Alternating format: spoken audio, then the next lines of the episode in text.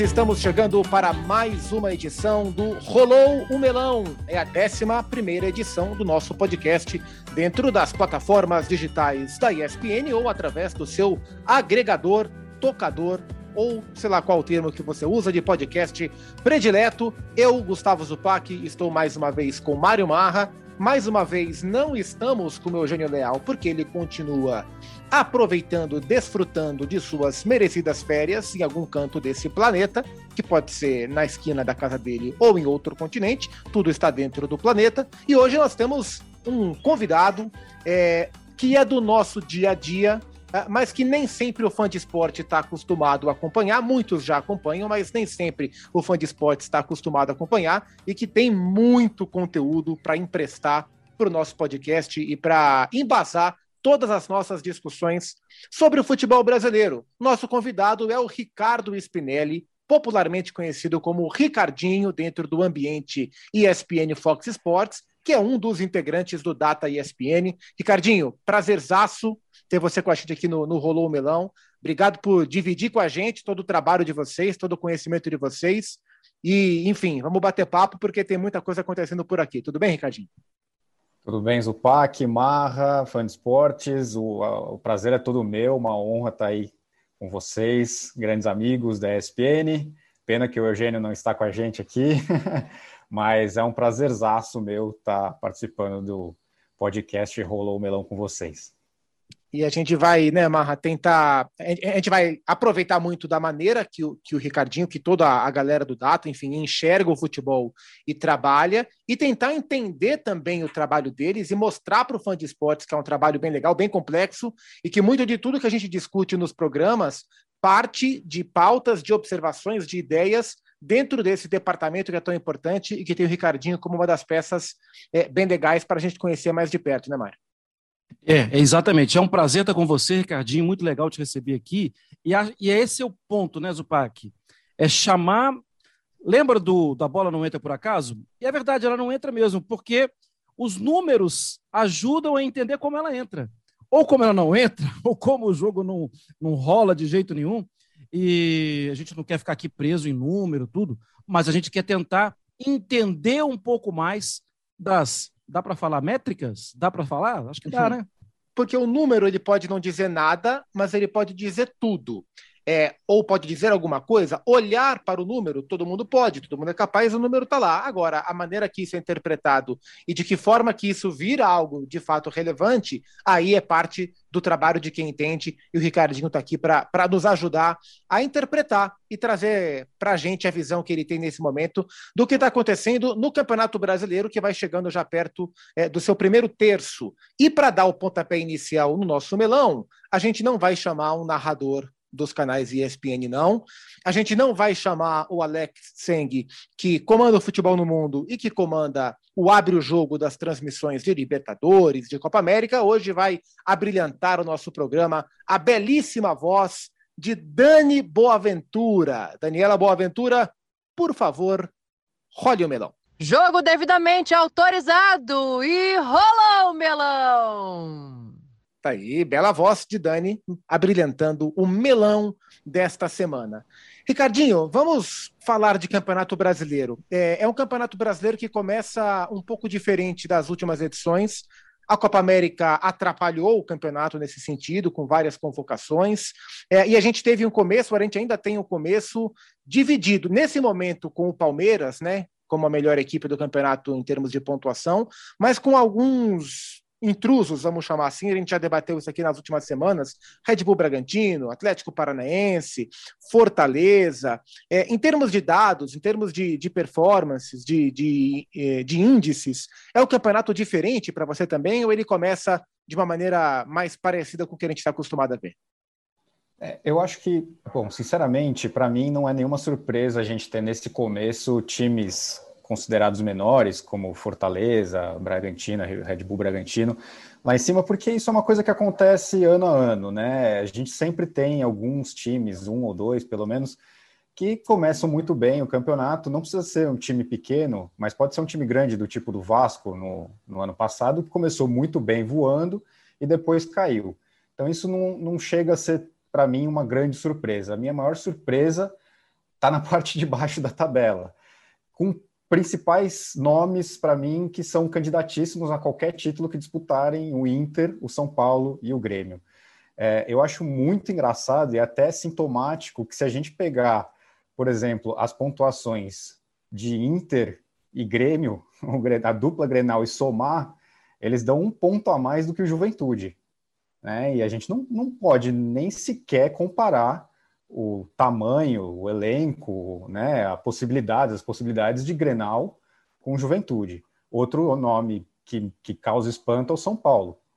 É, o São Paulo, depois do Paulista, uh, teve uma queda de rendimento muito grande, uh, e com isso, o São Paulo vive nessa zona turbulenta da zona do rebaixamento. Agora deu uma melhoradinha, né? Subiu um pouco, está fora da zona de rebaixamento, mas esses três times são os que mais me chamam a atenção e essa questão da soma das pontuações de Grenal não dá um ponto a mais do que Juventude, para mim é muito é muito esquisita. Para mim essa é a coisa que mais me causa espanto. Em termos de estatísticas, é, o, o, Marra comentou que os números eles ajudam a explicar, ou às vezes até podem complicar. É, é uma coisa assim, a gente no departamento do Data ESPN, a gente tenta sempre é, analisar os números, porque o número pelo número não quer dizer nada.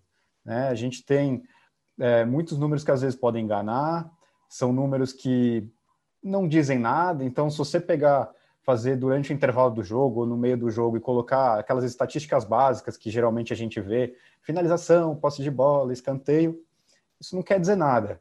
Mas alguns números saltam aos olhos, e aí eu vou para o começo da sua pergunta, Zupac, em relação, por exemplo, aos times que mais chamam atenção nesse começo de campeonato, de surpresa, acho que o nome mais legal que a gente tem até agora é lógico, o Red Bull Bragantino e o Atlético Paranaense estão à frente, estão jogando muito bem, mas são times que têm uma organização já tradicional. Agora, principalmente o Red Bull Bragantino com esse investimento recente, né? Não, não talvez seja mais uh, normal a situação deles. O Fortaleza é um time que me chama muita atenção. Eu acho muito legal o trabalho do Voivoda, é, principalmente porque ele tem a liderança de uma estatística que para mim é super legal, que é o time que mais criou chances claras no Brasileirão até agora. Isso para mim é uma coisa que a gente tem acesso no ESPN True Media, no departamento, o ESPN True Media é uma ferramenta que é exclusiva da, da ESPN, né, de estatísticas, e essa estatística ela diz muito, né? Chance clara na, no True Media é aquela chance que a gente brinca no popular, até minha avó faria, né? E o Fortaleza ser o time que tem as maiores, a maior quantidade de chances claras é muito legal. Né? Tradicionalmente, a gente tem os times com mais investimentos, times com as melhores equipes, com melhores elencos na frente, e nesse começo de campeonato é o Fortaleza, na frente de todo mundo. Palmeiras, que é o líder, Flamengo, que tem um grande time, todos os outros times estão atrás.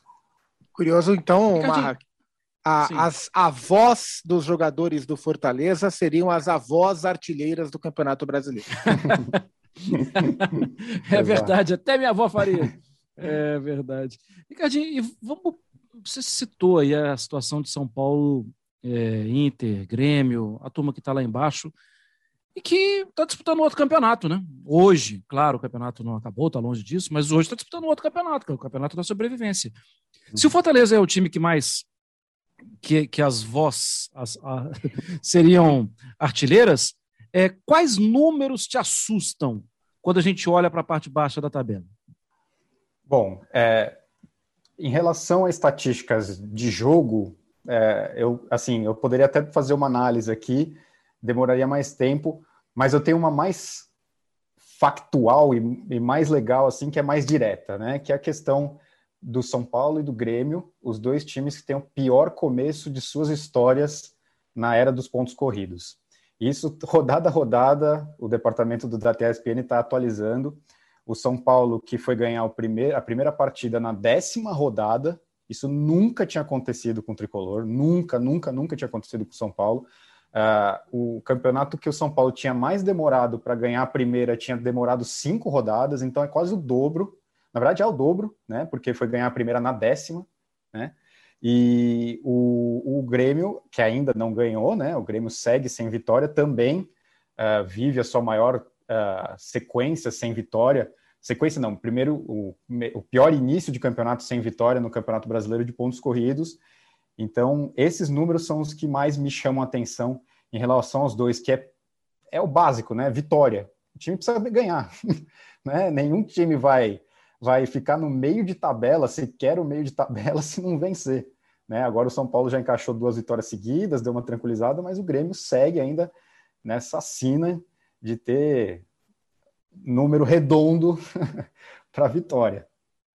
E é, o fato de desses times estarem lá embaixo, é, o São Paulo saiu da zona, né, mas o Grêmio está lá, mas o fato de São Paulo, Inter e Grêmio ainda estarem na parte de baixo da tabela é, podem gerar, é, esse fato pode gerar uma, uma falsa sensação de conforto para outras equipes, né? Porque a tendência é que esses times fiquem, se não na briga pelo título, talvez já esteja distante para isso, mas são equipes que vão ficar na parte de cima, né? E aí vai, enfim, são, são três vagas, em especial a do Grêmio hoje, é uma vaga na zona de rebaixamento que vai sobrar para alguém, né? Então você tem até times como o Corinthians, que está hoje numa faixa intermediária, mas que não está tão distante, é, que não pode se sentir confortável, né? Porque a tendência é que o São Paulo, que o Grêmio, que o Inter é, ultrapassem a, a, equipe do Corinthians, ou, ou, por exemplo, ao longo do campeonato.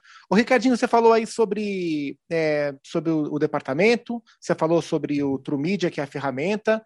É, quantas pessoas hoje estão no Data e como é que é o dia de rodada de vocês? Deve ser uma loucura o volume de dados que vocês jogam no grupo de WhatsApp de vocês com os jogos comendo solto. Como é que é? Como é que é esse dia a dia? Sim.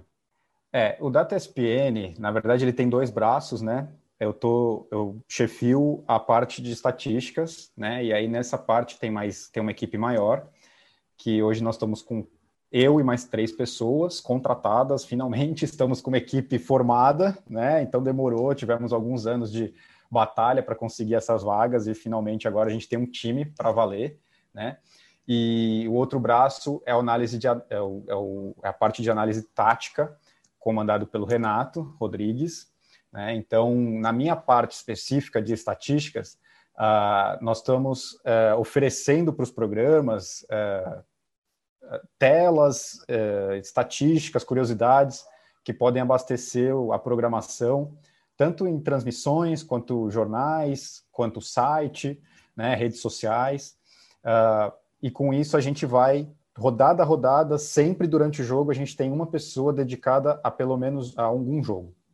É, é, como hoje nós somos quatro, a gente não consegue, quando tem muito jogo ao mesmo tempo, fazer todos, né? Se dedicar a fazer, assistir um jogo específico e fazer, produzir coisa estatística, produzir conte conteúdo para os programas ou para as transmissões uh, de todos os jogos, né? Mas a gente faz dos principais, daqueles que a gente acha que são uh, que vão dar mais debate, que vão dar mais uh, repercussão.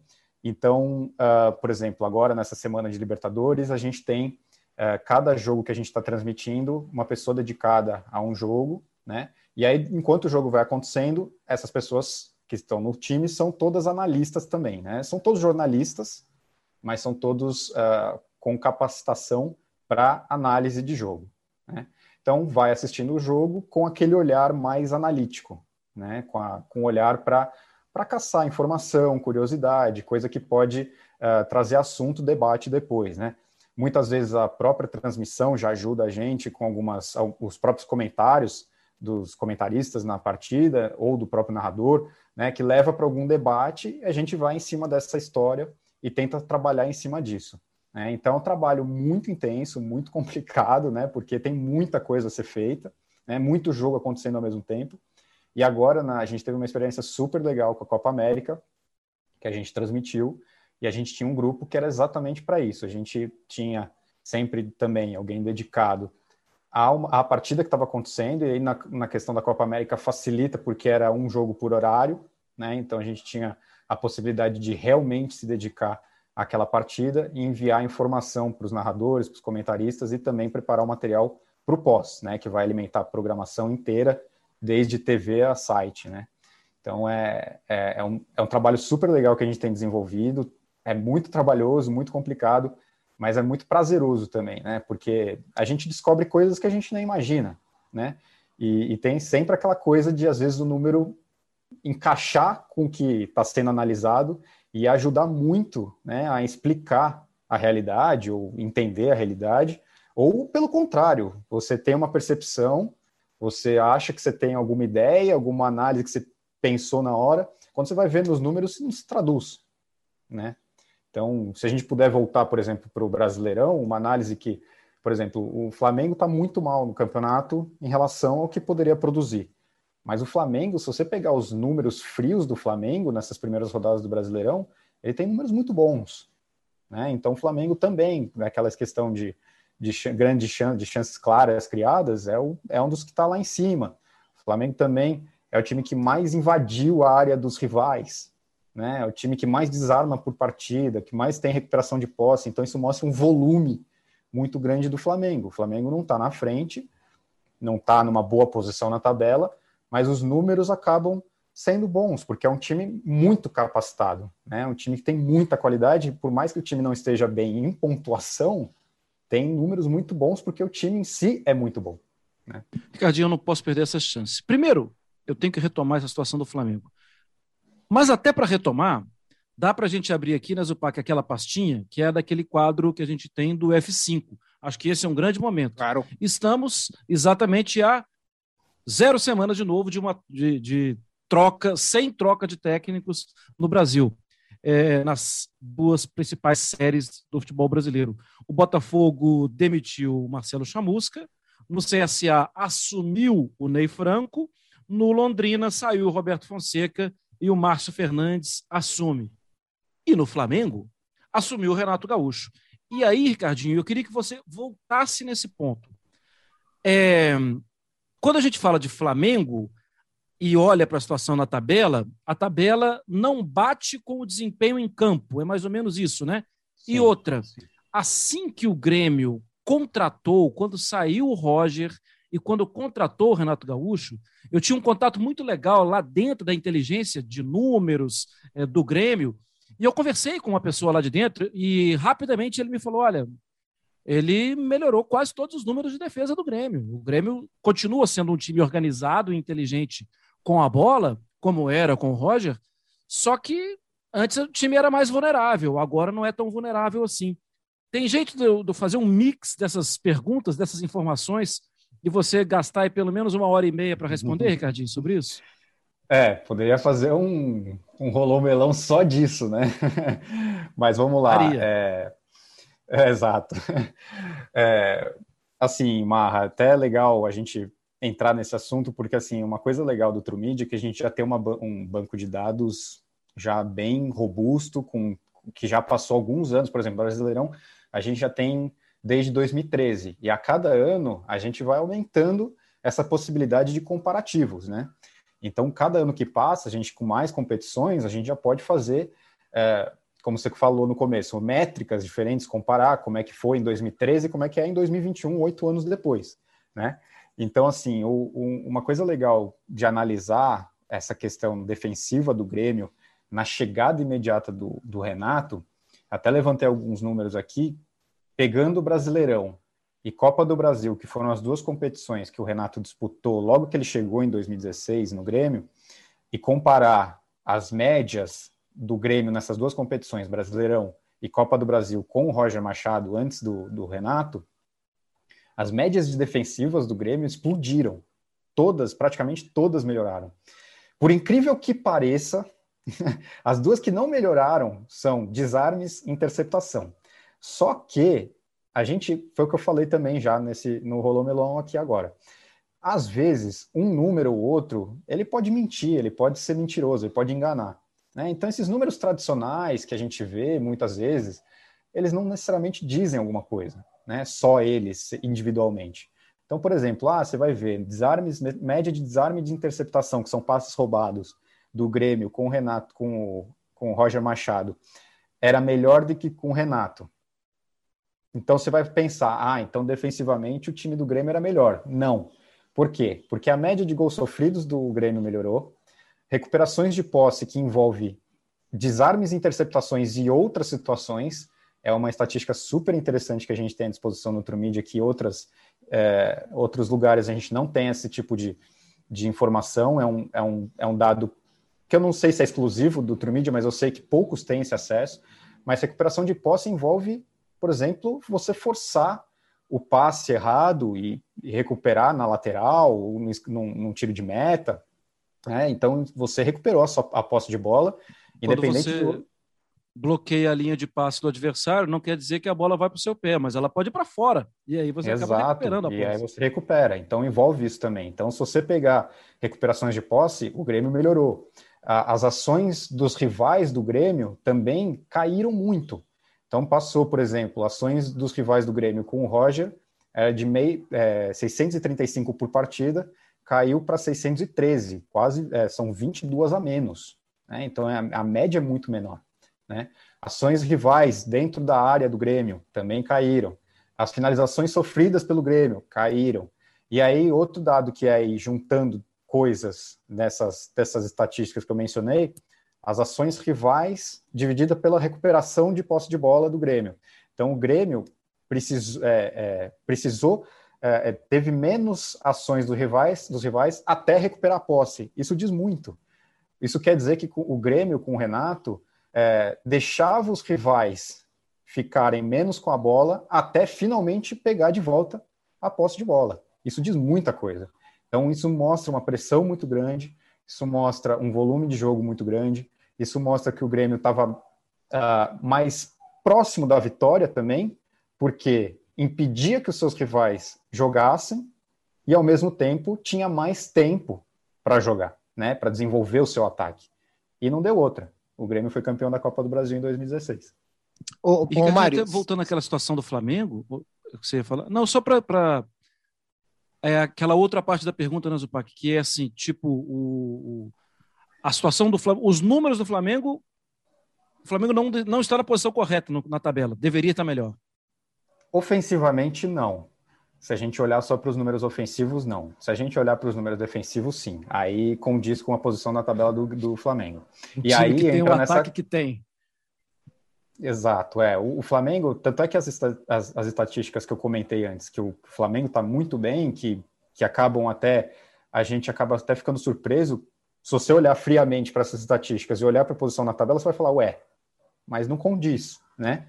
Então, por exemplo, o Flamengo é o time que tem a melhor média de finalizações, porque, lembrando, o Flamengo tem dois jogos a menos. Então, essa, essa discrepância, esse, esse, esse mundo paralelo que a gente vive com jogos a menos no Brasileirão nesse começo, por conta dos jogos adiados, acaba também dificultando um pouco a análise. Então, se a gente pegar as médias para facilitar, para todo mundo estar tá no mesmo patamar, o Flamengo é o time que tem a maior média de finalizações, maior média de finalizações certas, é o segundo em média de chances claras, uh, e aí você vai para a parte defensiva.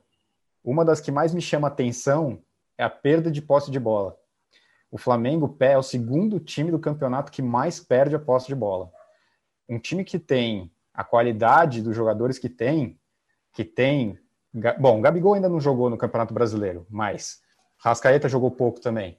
Mas a gente tem o Pedro, Bruno Henrique, o Everton, bom, Everton Ribeiro também não, não, jogou, mas isso acaba também dificultando um pouco a análise. Mas enfim, a gente tem o Gerson jogou a maior parte do campeonato, já saiu agora, mas jogou a maior parte do campeonato, o Diego. Então, assim, são jogadores muito acima da média que acaba essa estatística de perda de posse de bola não condiz com o que é o elenco do Flamengo.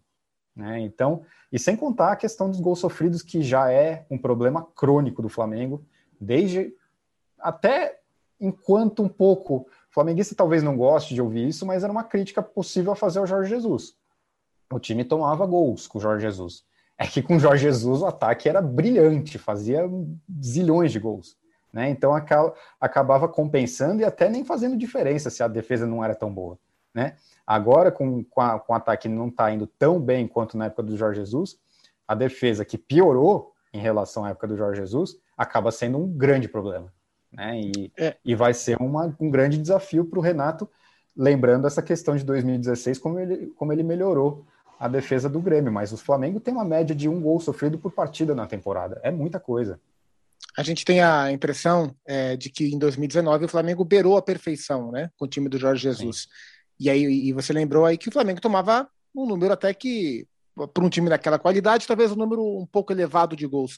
As métricas defensivas do Flamengo de hoje são muito diferentes da de 2019, em termos de recuperação de bola, enfim, de, de todos os parâmetros defensivos que vocês olham? Bom, aí eu vou precisar de um tempinho para checar isso, é, para fazer essa análise, mas assim, é, nos números mais básicos, aí com certeza, é, média de gols sofridos, o Flamengo piorou, assim, é, é abissal a diferença. Né? Então, o Flamengo tem a média de um gol por jogo praticamente desde a saída do Jorge Jesus. Né? Com o Domi, com o Rogério, foi assim. Então, assim, nenhum dos dois treinadores conseguiu. É lógico, a gente tem que lembrar também, o Rodrigo Caio fica muito tempo lesionado, perde algumas partidas, o Léo Pereira e o Gustavo Henrique não se encaixaram como todo mundo imaginava, né, pela qualidade dos dois, o Pablo Mari que saiu. Então, assim, é, dá para entender por que também. Né? O, o, Diego Alves ficou um tempo fora também lesionado. Uh, então, assim, dá para entender os motivos também pela queda de rendimento defensivo do, do Flamengo. Mas, é, mesmo assim, você ter uma defesa que todo jogo toma gol e é, e, e é muito complicado você é, é fazer qualquer tipo de análise fria do, do Flamengo, com números que podem ser bons ou ruins, se no final da conta você vai ter o um número de gols sofridos muito alto, né? Então, por exemplo, um número que é bom defensivo do Flamengo nesse Campeonato Brasileiro é o número de desarmes por partida. Ele é o líder do Campeonato Brasileiro em desarmes por jogo e de recuperações de posse por jogo. Então, assim, são números defensivos muito bons. Mas, ao mesmo tempo, é um time que sofre muito, né? que acaba nas poucas oportunidades que acaba entregando aos seus adversários, a bola entra. Né? Então, ah, poucos jogos sem sofrer gol. Né? Então, não é só questão de tomar muitos gols ah, numa partida. É passar jogos sabendo que você vai já começar com um, um negativo. Isso é, é muito problemático. Ricardinho, a gente está falando do Flamengo e nos últimos anos os dois têm sido protagonistas no cenário nacional, até internacional, né? Até em Libertadores. Hum. E o Palmeiras agora é líder do Campeonato Brasileiro. Quais são as grandes virtudes, e dá para falar de problemas é, nos números, do atual Palmeiras do Abel? Bom, o Palmeiras, é, pegando aqui números básicos né, do, do Palmeiras que chamam a atenção, é, sem contar a média, né, pegando o total, porque as médias já falei que de finalização o Flamengo é o melhor, mas pegar o total, aí o Palmeiras vai ter mais jogos, isso vai acabar ajudando o Palmeiras, mas o Palmeiras é o líder em finalizações, finalizações certas. É, eu acho que o Palmeiras tem uma questão que vai além do coletivo, sinceramente. É um jogador, é o Scarpa, que no Bola de Prata é outra atribuição do Data ESPN, a gente é responsável pela coordenação das pontuações dos jogadores, do, das análises dos jogadores fora as notas, né, as notas dos, dos jornalistas da ESPN. E o Scarpa hoje é o melhor jogador do Bola de Prata, seria hoje o Bola de Ouro disparado, né, ele é o líder geral disparado. E o Scarpa, ele é líder em assistências, líder em participação em gol, líder em, grande, em chances claras criadas, líder em chances, em chances criadas no geral, líder em finalizações. Isso é muito difícil, muito difícil de um mesmo jogador ser o líder principalmente nessa questão criativa e de finalização. Né? Geralmente você tem o cara que finaliza mais e o cara que cria, né? O Scarpa é os dois. né? Então, ele no Palmeiras, ele tem sido o ponto fora da curva do campeonato. Né? Então, o Palmeiras, como já tem muita discussão em volta, é, é o time que fez mais gols nos acréscimos, então, com vitórias que saíram nos acréscimos, então, contra o Bahia, contra o América, uh, contra o Inter, não, não, necessariamente nos acréscimos, mas nos minutos finais, né? Então, uh, o Palmeiras é um time que se entrega muito até o fim, né? Num, é, isso é uma virtude do time do Palmeiras, né? Porque, na verdade, isso era uma, isso era uma crítica na época de Vanderlei Luxemburgo, né? Se a gente pensar nas críticas dos torcedores ao time, né? Que era um time é, cansado, um time é, descompromissado, um time que não entregava, que jogava de corpo mole, parecia. Essas eram as críticas dos torcedores. Né? A massa palmeirense criticava muito isso na época do Vanderlei. E com a Bel é o oposto. né? É, você pode criticar muitas coisas do Palmeiras, que tem coisas para criticar, só que a questão da entrega e de acreditar até o fim, pô, isso é disparado o time que mais se destaca no Campeonato Brasileiro e talvez por isso esteja na liderança Independente dos rivais, muita gente fala também, ah, porque o Palmeiras ainda não pegou times muito complicados. A primeira vitória contra um time de melhor posição na tabela foi o Santos. Eu acho isso perigoso. É verdade, mas é perigoso. Porque no Campeonato Brasileiro não tem almoço grátis. né? Tá aí, o Flamengo perdeu para o Juventude. Né? Então, você vai imaginar uma derrota do Flamengo para o Juventude? Não. É, e, e, existem mais times é, piores do que os três melhores, né? Se a gente considerar Flamengo, Palmeiras e Galo os três melhores, existem 17 times piores do que eles, né? A maioria dos adversários que eles vão enfrentar Sim. são os piores, não são os melhores, Sim. né? E uma Sim, coisa que eu estava é. olhando número do, indi, números individuais do Palmeiras é que me chamou a atenção é, e, aí nem os números que, que, nós olhamos nem sempre são nas mesmas plataformas que o pessoal do Data tem acesso. É, e me chama a atenção o Davidson, como o Davidson chegou é, e, e, o Palmeiras com ele passou a ter um aproveitamento das bolas aéreas é, muito mais assertivo. O Davidson, é, pelo menos os números que eu vi, já é o jogador que tem o melhor aproveitamento de duelos aéreos é, percentualmente do campeonato, mesmo não jogando todos os jogos. Ah, e é um uhum. cara que vem se aproveitando bem dessa desse passe, dessa assistência, desse jogo que o Scarpa oferece, que o Veiga também oferece, né, Ricardinho? Sim, é, o, o Daverson, a gente até fez uma análise recente, não faz muito tempo, comparando o Daverson com o Luiz Adriano.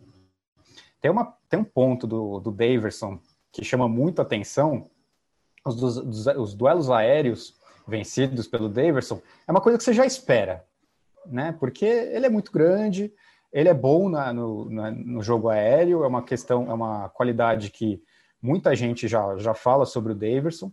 Só que o Daverson tem uma estatística que me chama mais atenção do que o normal, que é a quantidade de ações com bola, né? O que, que são as ações com bola? São qualquer ações desenvolvidas pelo jogador com a bola. Né? Então, pode ser uma finalização, pode ser um passe, pode ser um desarme, pode ser um drible, uh, qualquer tipo de ação, né? Então, se a gente pegar o Daverson, ele tem hoje no Campeonato Brasileiro uma média de 25,3 por partida. O Luiz Adriano, que é o titular, o dono da posição no Campeonato Brasileiro, tem 13,5 ações com bola. E isso é uma coisa que a torcida do Palmeiras também critica muito no Luiz Adriano, que é ele está sempre muito afastado, não, não participa tanto. É, apesar de fazer muitos gols e no ano passado, na temporada passada, ter sido artilheiro do time, o Luiz Adriano ele, ele apresenta uma dificuldade maior para ser participativo que o Daverson não. O Daverson está sempre correndo, está sempre na, na, defesa ajudando.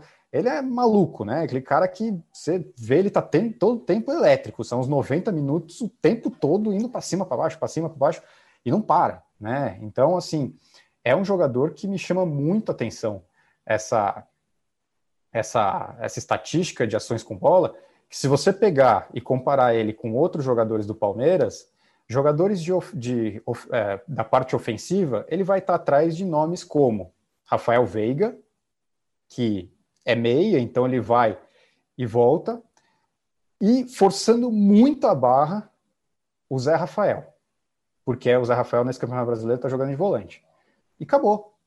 De parte ofensiva, ele é o terceiro, se você forçar a barra colocando o Zé Rafael, né? Então, se você pegar dos meias mesmo para frente, ele só fica atrás do Rafael Veiga. Ele tem mais ações com bola do que, por exemplo, o, o ah, não, desculpa, o Scarpa também, perdão. O Scarpa é primeiro, falei errado. O Scarpa é o primeiro, o Rafael Veiga o segundo, e aí sim o, o Daverson. Então, o Daverson seria o terceiro entre os jogadores de ataque do Palmeiras, quarto se a gente forçar a barra com o Zé Rafael, né?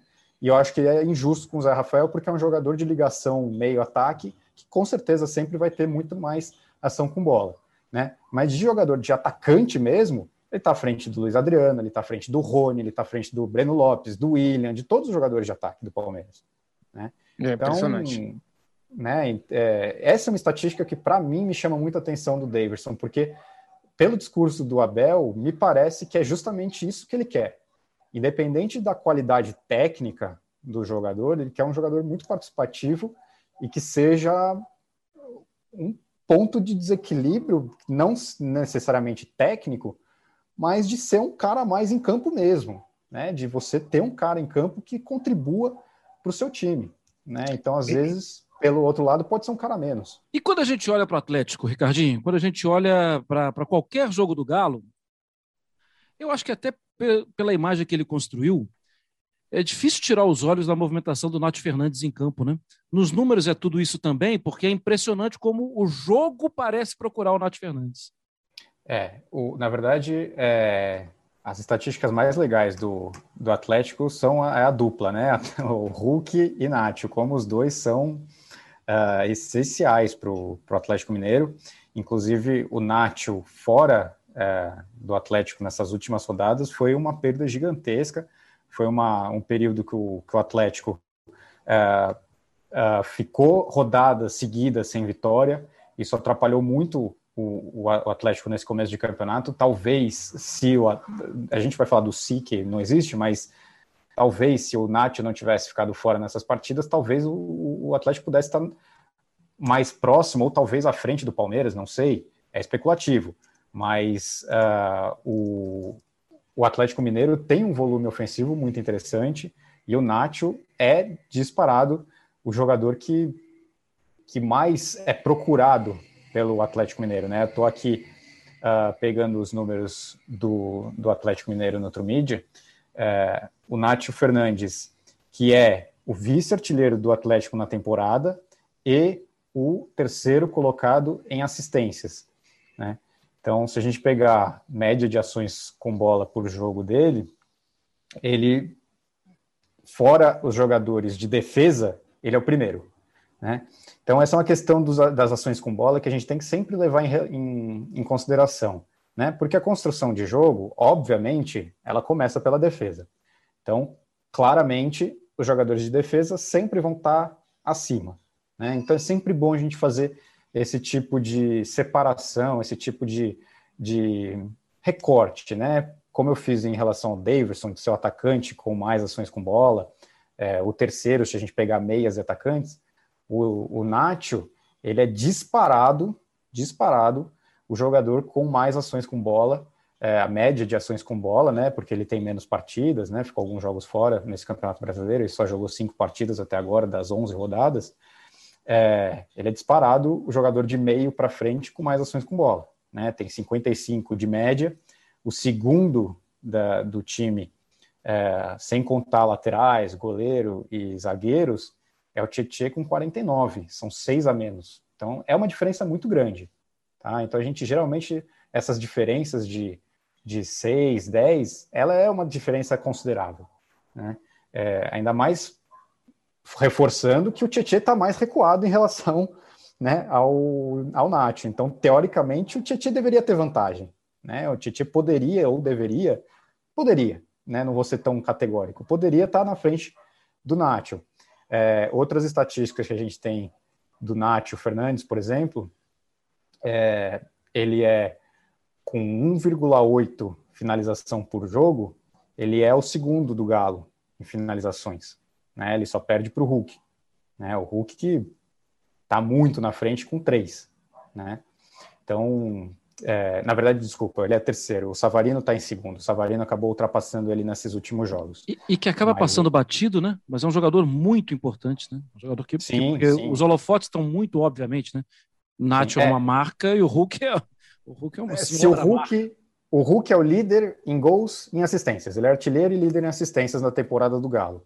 O, o Nacho, ele só não é o segundo colocado em assistências, ele é o segundo em, em gols, é o segundo artilheiro. Ele só não é o segundo em assistências porque ele está atrás do Savarino. Né? Então, sim, é um jogador que a gente tem que sempre é, considerar muito quando vai fazer as análises do, do, do, Galo. E aí também, outra estatística legal do, do Nacho, ele é o primeiro líder aí sim em finalizações certas, em média de finalizações certas, empatado com o Hulk, os dois com 0,8. Então, assim, é... e nem era necessariamente a atribuição principal dele, né? É mais de criação, talvez, não de finalização. Né? Então, ele finaliza muito e finaliza muito bem. Né? Estou tentando aqui abrir a, a parte de passes, porque o Trumid ele é muito completo, né? É a gente divide por passes, por defesa, por finalizações, e aí eu tenho que ficar olhando, é, não é tão rápido assim para a gente fazer, para eu fazer aqui o, o, a pesquisa na hora, né? Mas o, o Nath, se a gente pegar aqui passes recebidos, que é uma estatística super legal também, que, que eu vejo pouco, né? Ele é o dos, de novo, sem contar zagueiros, laterais e goleiros que levam vantagem, ele é o primeiro, né? Então ele é é, do meio para frente, ele é o jogador que mais recebeu passes do Galo. Então, sim, todo mundo do, do Atlético Mineiro procura o Nacho. Né? Do meio para frente, ele é a referência. É, e, e, é impressionante, né, Marra? Porque a gente está falando de um time é, que, que é considerado um dos, um dos melhores elencos do futebol brasileiro, né? Tá ali nesse bolo junto com o Flamengo e com o Palmeiras, mas que em alguns instantes o próprio Galo não, não mostra é, o mesmo desempenho que se espera é, é, em termos de regularidade. É um time que oscila. Por exemplo, a gente está gravando esse podcast é, menos de 24 horas depois do empate com o Boca em 0 a 0 da Bomboneira pela Libertadores, jogo que você comentou, né, Marra, no, no, no Fox Sports. É, jogo que não foi bom. Então, mesmo com. E o Nath voltando, inclusive. É, então, Sim. mesmo com grandes jogadores, mesmo com algumas grandes partidas, mesmo com o Hulk em uma grande temporada, eu não sei se a regularidade pode ser uma marca desse Atlético até aqui, né? Até o meio do mês de julho, né, Marra? É, é acho que é, é, aquele, aquele prato maravilhoso que você sabe que está tá vendo ali, o tempero é legal, é, a, a, comida é boa, mas que na hora que ele chega à mesa, você sabe assim, tá bom, tá bom mesmo, mas eu acho que pode ser, tem alguma coisa que está faltando aqui, não sei se é um limão, não sei o que está, alguma coisa que está faltando, e que às vezes não é uma coisa que você precisa comprar, porque já tem todos os ingredientes lá dentro. Às vezes é o, a liga, né? é acertar ainda... a mão, né? Acertar a mão. É acertar a mão, né? É... é... que vem de 10 jogos seguidos sem, sem marcar também, isso acaba dificultando ainda mais para o Galo, né? Mas o que é incrível, né, Ricardinho, é que em nenhum momento, pegando a, a visão do torcedor, o torcedor está cobrando isso dele, porque ele participa tanto do sim, jogo, né? Sim. Ele é, é o jogador que, como um nesse falso período que nove, ele não, Nesse sim. período que ele não fez gol, ele deu assistência. Em quase todo jogo. É. Ou foi o jogador jogo. que preparou Exato. a jogada para como foi no jogo Exato. contra o América, né? Ele Exato. entra aos 70 minutos mais ou menos, prepara a jogada e o Savarino coloca o Dylan Borreiro na cara, na cara do gol. É, então, assim, questão... não dá para cobrar essa né, dele, porque ele tem participado muito. Tem uma questão que eu acabei de esquecendo de comentar também do Nacho, é, que é legal, voltando também à questão do Bola de Prata, ele estava na seleção do Bola de Prata até a rodada passada, é que nessa rodada agora ele não tem mais o mínimo de jogos, então ele saiu. Né? Então, ah, por causa disso, ele saiu. Hoje a gente está na 11 rodada, 11 rodadas completas, uh, o mínimo é sempre 50% para cima. Né? Então, 11. Então, para entrar na seleção, não, não, é só o desempenho hoje. dele, é também uma, um uma questão de jogos. De média. É, tem uma questão, é, tem uma questão prática de. Uh, tem que estar tá jogando. Né? Senão ele é, arrebentou em é. dois jogos e vai ficar o resto da vida lá. Exato. Só que só fez dois jogos. Isso. Exato. Então a gente, assim, poderia colocar também. O Hulk hoje é o representante do Galo na seleção, né? É, mas a gente tinha também o Nacho até a rodada passada. Nessa rodada, Outro também do Palmeiras está indo muito bem, o Rafael Veiga, ele entrou por qualidade dele também, óbvio, mas também por, uh, por porque o Nacho não tem mais o mínimo de jogos, né? Então a pontuação do Nacho seria seria é um acima outro, né? do Rafael Veiga, mas ele hoje não tem o mínimo de jogos. Né? Mas isso com o tempo vai completando aí volta ao time. É, uma estatística legal, muito, muito legal que a gente tem à disposição do, do, do do ESPN Trumedia, são uh, presenças em jogadas que terminaram em gol. Uh, isso daí é uma estatística que envolve a, a participação antes da assistência. Então, lógico, gol, assistência e o envolvimento do jogador na jogada que foi construída até chegar ao gol. No Galo, o Hulk tem 12 presenças em gols do Atlético Mineiro no Campeonato Brasileiro, tá? Tô falando aqui em Campeonato Brasileiro. O Atlético Mineiro no Campeonato Brasileiro tem 14 gols.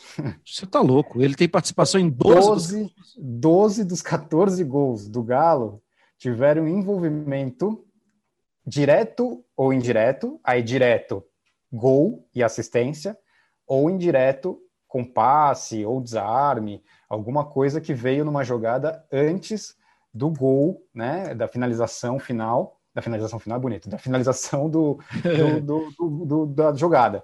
Então, são 86% dos gols do Galo tiveram presença, presença, não participação, presença do Hulk.